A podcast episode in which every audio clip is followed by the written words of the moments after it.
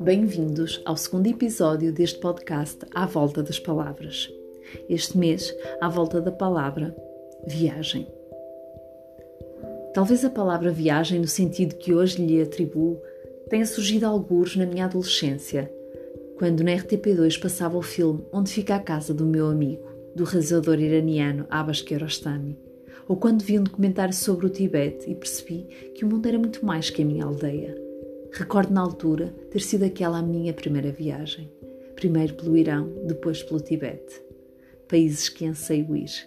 Foi nessa altura que imaginei que viajaria pelo mundo a contar as histórias das pessoas que nele vivem. Talvez seja dos sonhos mais bonitos que alguém possa ter. E sim, era o meu. E então, a palavra viagem cresceu em mim junto com a palavra curiosidade. E ambas tornaram-se inseparáveis até hoje. Mas quem escreveu as coisas mais bonitas que alguma vez li sobre a ideia de viagem foi Michel Onfray, no seu livro A Teoria da Viagem. A viagem começa numa biblioteca ou numa livraria. Misteriosamente, ali prossegue, na claridade das razões antes recalcadas no corpo.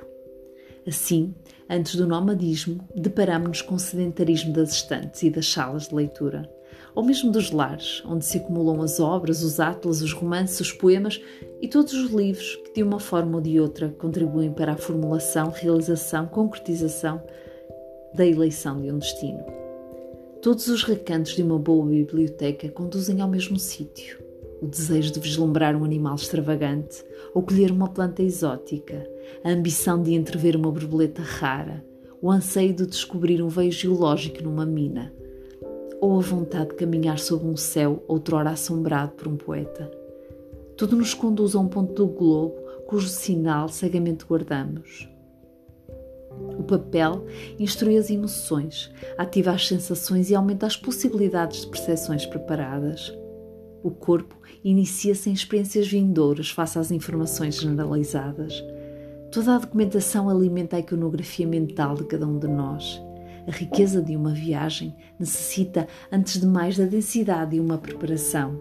Da mesma forma que nos expomos a experiências espirituais, convidando a alma à abertura ao acolhimento de uma verdade submersa, a leitura age como um rito iniciático, revela uma mística pagã. O aumento do desejo culmina num prazer requintado, elegante e singular.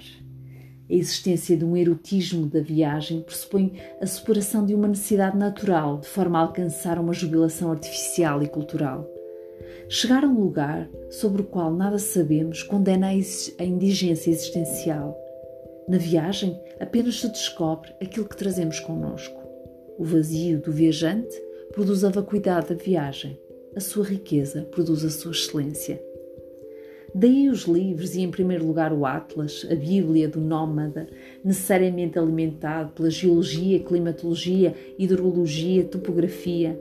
Com um mapa, iniciamos a nossa primeira viagem, seguramente a mais mágica, de certeza, a mais misteriosa.